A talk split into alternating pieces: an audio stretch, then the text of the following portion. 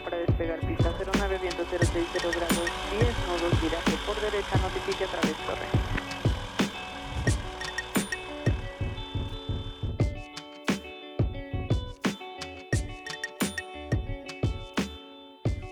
Bienvenidos a un nuevo episodio de Latin Pilot Podcast, el lugar donde aprendemos de este maravilloso mundo de la aviación.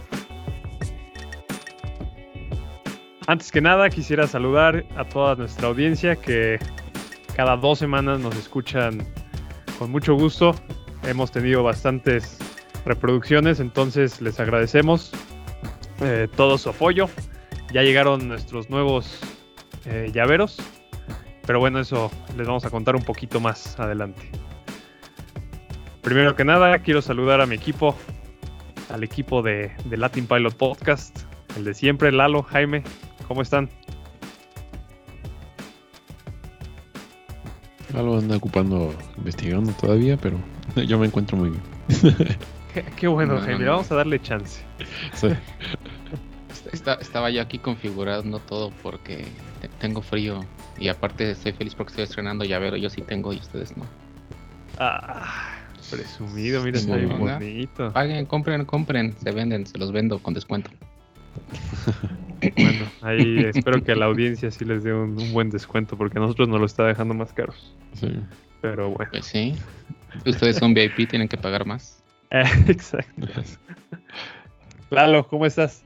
Bien, bien, gracias, Nico. Te digo aquí helándome. Dijiste con frío, ¿no? O helándote, sí, ¿por qué? pues sí, porque hay que protegerse del hielo. Exactamente, ah, precisamente. Interesante el Segway. Y, y, con esta, esta continuación nos vamos hacia el tema del día de hoy, que es el de formación de hielo en las partes, eh, sobre todo como las alas, el empenaje, hasta en el carburador de, de algunos motores de, de, los aviones. Este tema es muy recurrente, muy común y del cual se han desencadenado muchos accidentes relacionados con la formación de hielos, sobre todo en las superficies eh, eh, de las alas y en, los, ala, los, alerones y, y, flaps, slats. Pero bueno, comencemos con, con, una pequeña introducción. ¿Qué es la formación de hielo? ¿Alguien sabe? Entonces se me quedan viendo. Cuando el agua pasa de estado líquido a sólido. Exacto. Exactamente. Han visto en el refri, no, no es cierto, no vamos a meternos tanto en eso, ¿no? Pero la formación de hielo en las superficies del avión, ¿a qué se refiere? Se refiere a cuando estamos volando en ciertas condiciones que promueven el, la formación de hielo en las superficies, ya que hay algo, un nivel de cierta humedad y pues, obviamente la temperatura del aire también afecta y esto puede causar que se forme una capa de hielos encima de las superficies. Pueden ser alares, el fuselaje, lo que sea. O incluso puede ser hasta, hasta que el avión esté parado, ¿no? En una zona muy fría donde está nevando, donde hay mucho, hay ventiscas, todo eso, pues también puede haber formación mientras está en tierra. Y qué interesante que lo mencionas. Normalmente nos referimos a eventos que suceden cuando los aviones están volando, ¿no? Pero también hay un riesgo de que un avión, estando en tierra, tenga una formación de hielo. Exactamente. ¿Por qué sería un ejemplo? Por ejemplo, con las hélices. ¿Qué pasaría si tiene hielo y enciendes el motor? Bueno, obviamente te va a tener más peso. Si no está formado, digamos, no está depositado el hielo de forma uniforme, pues al ser un elemento rotatorio, te va a producir ciertas vibraciones y eso te puede dañar el motor, te lo puedes balancear, etcétera, ¿no? Y pues bueno, a fin de cuentas, ese hielo en muchas ocasiones va a salir volando y pues puedes dañar a algo, alguien que esté cerca o algún otro avión que esté alrededor, ¿no? Uh -huh. Exactamente, de hecho, hay un programa o había un programa de Ice Pilots que mostraban sí. un DC-3 y tenía así, eh, justo en un lado de, del fuselaje, como varios golpes, ¿no? Ya no tenía nada de pintura y no. Mencionaban ahí que cuando encendían los motores en invierno, las hélices desprendían, se desprendía el hielo de las hélices y golpeaba el fuselaje a tal uh -huh. grado que quitaba la pintura y abollaba, ¿no? Exacto. Pero bueno, ahora sí, en vuelo, vamos a concentrarnos cuando la formación de hielo ocurre en vuelo. Eh, primero, Jaime, ¿podrías explicar un poquito más ¿Cuáles son estas condiciones que, que permiten que haya una formación de hielo? ¿Cuáles son estos, estos ingredientes perfectos? Ingredientes, los ingredientes es la, la- el porcentaje de humedad y la temperatura.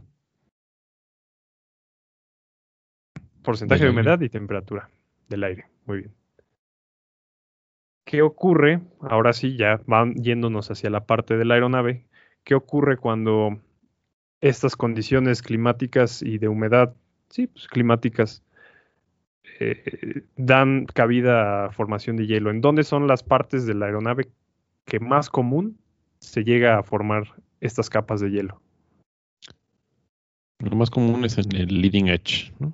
Tenemos en las, en las- en la parte frontal, el borde de ataque de las alas. Ajá. un- ya que el ahí borde de es ataque, ajá. lo demás. Digo, e- en sí viene siendo en cualquier parte del avión que está ex- expuesta directa al flujo de aire. O sea, ¿cómo, cómo decirlo? Que, como dices, o sea, el borde de ataque del ala, pero también incluye la nariz, o sea, todo lo que del avión que le da de frente al viento cuando va volando. Estabilizador podemos- vertical, estabilizador horizontal, Exacto, las- la entrada de los motores, parabrisas, todo eso, antenas, se puede formar hielo y también en tubos pitot. Tubos pito. ujú. Ujú.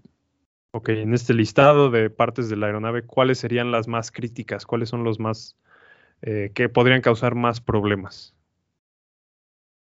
Pues ya hablamos de una ocasión, de un accidente en un episodio, ¿no? Que en, en un tubo pitot, lo que ocasionó el accidente fue en el episodio 20, lo tengo, 28. Hablamos de, del accidente del Air France Ajá. 44 447. Escúchelo. Y- Ajá, es- por si no lo escucharon, bueno, van a escucharlo. Y ahí pueden aprender más de las condiciones específicas que llevó al accidente, pero aquí fue, un resumen fue en, un tubo pitot se, se congeló y pues, no están obteniendo este, lecturas creíbles. Entonces ahí confundió un poco a los, al piloto automático, se desconectó y luego los pilotos también tuvieron ahí problemas para manejar esa situación. Es el resumen rápido, exacto, Jaime. Eh, tuvo pitot, problemas para eh, indicar la velocidad, ¿no? En las alas, ¿qué pasaría si se llega a formar una capa bastante grande de, de hielo en las alas o sobre todo en el borde de ataque? Bueno, pues por un lado, todo ese hielo pues te va a agregar peso. Peso que no tienes considerado en, eh, en todos los cálculos de rendimiento de tu avión. Y por otro lado, pues también esa formación de hielo, por muy pequeña que sea, pues te va a modificar la geometría de tu perfil aerodinámico. Y Sí. esa modificación de la geometría te va a alterar también la producción de levantamiento. Entonces, es muy probable que el avión no se vaya a elevar de la forma que tú esperas, ¿no? En un despegue, por ejemplo, pues te va a costar más trabajo despegar. Puede que incluso ni siquiera tengas la pista suficiente para despegar por esa ligera capa de hielo que tienes sobre el ala. O que se te acaba el combustible antes de llegar a tu destino, ¿no? También Ajá. Mayor resistencia al avance. Hay varios factores, ¿no? Sobre todo en el rendimiento y, y como dices, Jaime, en el tubo de pitot, pues indicaciones, ¿no? También ocurre en el motor, en motores más viejos que tienen carburador. Ahí ocurre que el carburador es donde se mezcla la, eh, el aire y la gasolina. Y si el aire es muy frío y tiene pues, un porcentaje de humedad adecuado, eh, se puede formar hielo, ¿no? Entonces, toda esta mezcla de combustible-aire que llega a los pistones, eh, pues se puede disminuir y, y de igual forma el rendimiento del motor.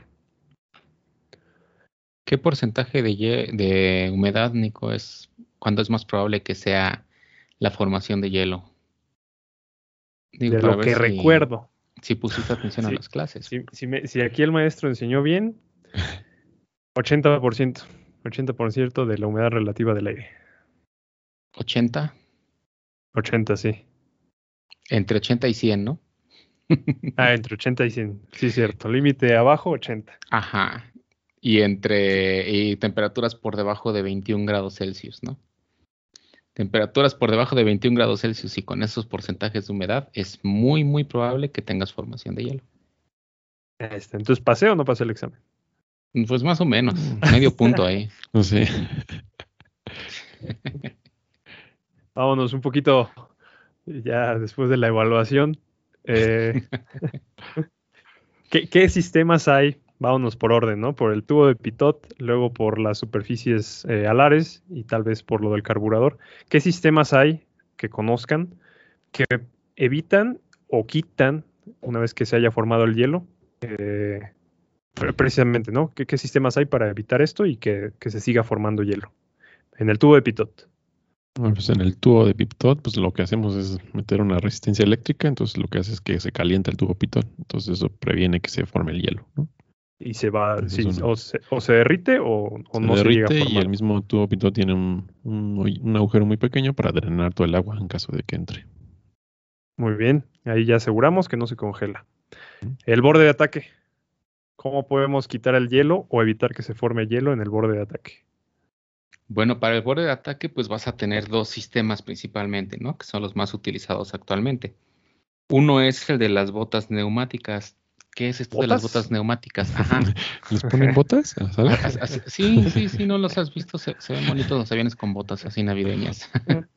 No, as- así se le llama. Son, son botas neumáticas y son realmente de hule. O sea, sí, esto es bien notorio en aviones como los ATR-42, son aviones más pequeños donde los bordes de ataque se ven todos negros.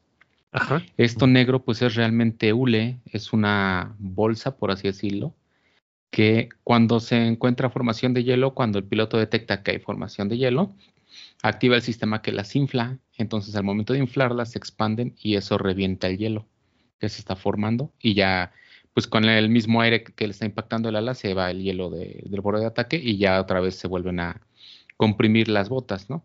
No se mantienen abiertas porque pues obviamente si se mantienen abiertas después se va a formar nuevamente hielo y cuando se contraigan pues vas, es muy seguro que se quede la forma del, Del hielo ahí, ¿no? Y el otro sistema que tienen pues es mediante, que es el más utilizado en todos los aviones comerciales, básicamente todo lo que es Airbus, Boeing, todo, pues es por medio de aire caliente que se hace pasar por unos ductos en los bordes de ataque del ala, en los slats. Ajá. Y pues es aire caliente que se extrae directamente de los motores, ¿no? De la, del compresor por medio del sangrado, así se le conoce. Se extrae aire a alta temperatura y ese aire es el que se usa para el aire acondicionado, pero también se distribuye en los bordes de ataque para poder calentar las superficies y derretir el hielo. ¿Recuerdan en qué etapa? ¿Qué etapa del compresor está este sangrado? Pues va a depender del motor, ¿no? Ok. Porque hay, bueno, hay este, motores que tienen dos etapas, hay unos que no más tienen una etapa. Esta Pero, pues, ganas tú, Jaime. Me parece que del CFM, el 56-7 Bravo es la novena etapa. Entonces es, es de la última, ¿no? Y de ahí se extrae el aire caliente que precisamente va a los bordes de ataque por medio de unas tuberías y como dice Lalo, calienta ese borde y no se forma hielo, ¿no? Y por último, el carburador. ¿Cómo podemos quitar el hielo del carburador? Pues ahí también lo que puedes hacer es mandar aire caliente. ¿no? Circular aire caliente del motor y, ahí se mezcla antes de, meterse con el oxígeno, entonces con el combustible y ya no sé.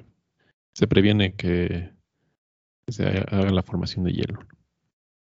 han, han hecho la prueba en vuelo, al menos en los Cessnas que todavía tienen carburador. ¿Qué sucede cuando prendes el carb heat?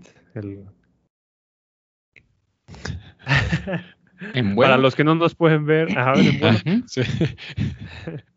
en vuelo o, o estando en tierra.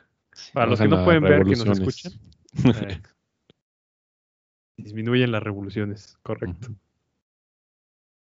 Y bueno, po- casos menos comunes que de formación de hielo, pero que también, que también ocurren es en los parabrisas de los aviones, a tal grado que puede impedir que puedas ver hacia afuera. Eh, y no sé, alguna su- superficie movible que se pueda atascar, ya sea en los flaps, eh, slats o el, el elevador, los timones, ¿no? Hasta en las llantas creo que también se puede, se puede llegar a- formar hielo.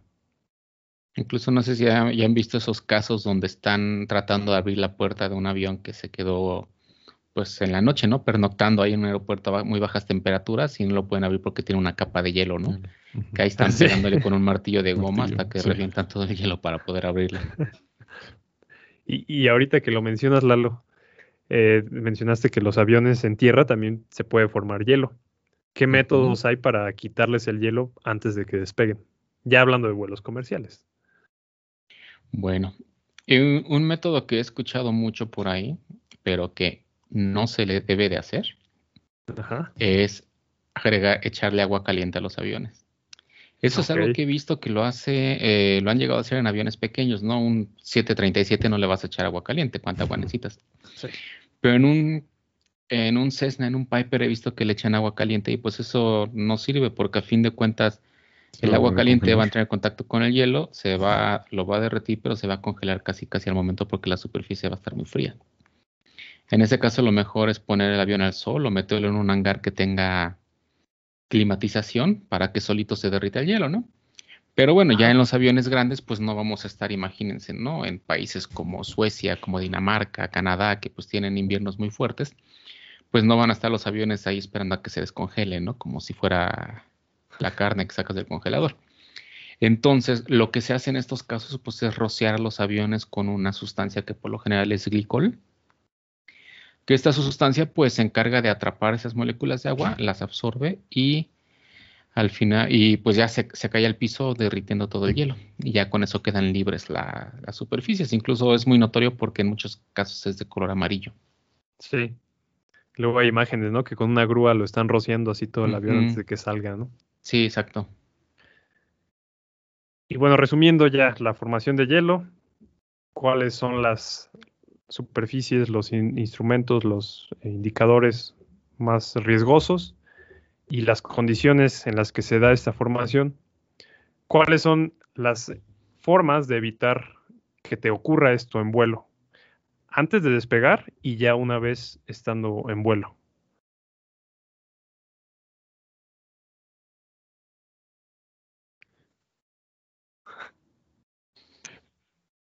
¿Un resumen express o qué?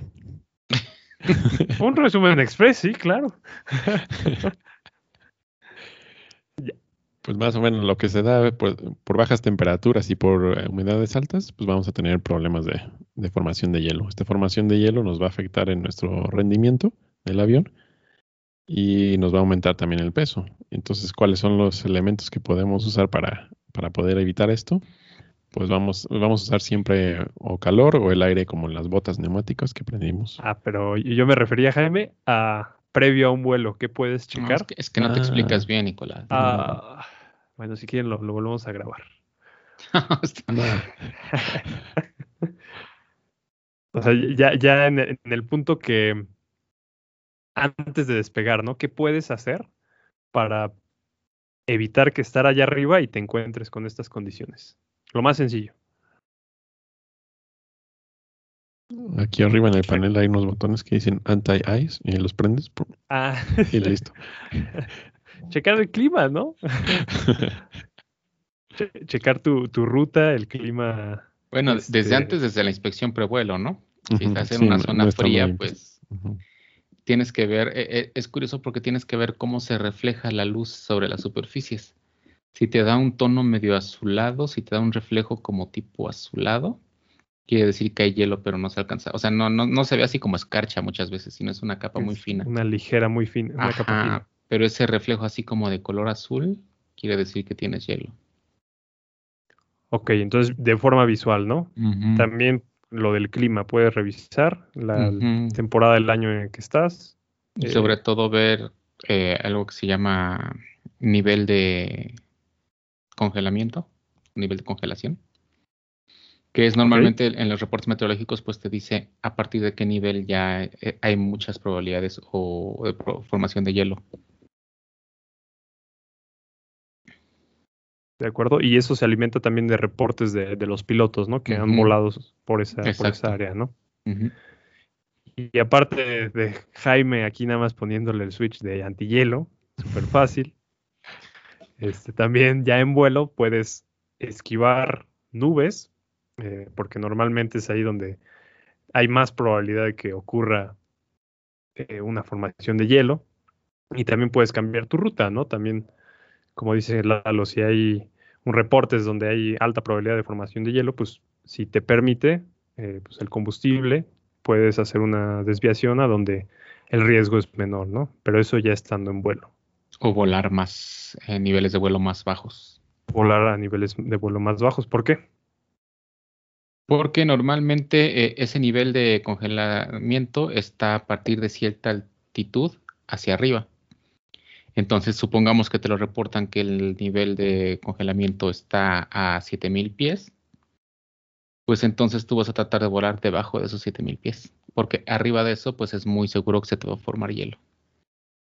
De acuerdo. Sí, sí, exacto, exacto, Lalo. Y por último, ¿alguien recuerda algún accidente aparte del de Air France que esté relacionado con la formación de hielo y quieran comentarlo? Hay varios. A ver, tú, tú, Lalo, uno que recuerdes que tengas aquí fresco. Bueno, uno que ya es algo viejito, pues fue por ahí ya de 1958. Y este fue muy famoso porque involucró a uno de los equipos más famosos de Inglaterra, que fue el Manchester United. Iban a hacer un vuelo, eh, iban a ir a jugar en, a Yugoslavia, me parece. Todavía existía Yugoslavia en ese entonces. Y pues bueno, el avión intentó despegar, tuvo dos intentos que no pudo despegar.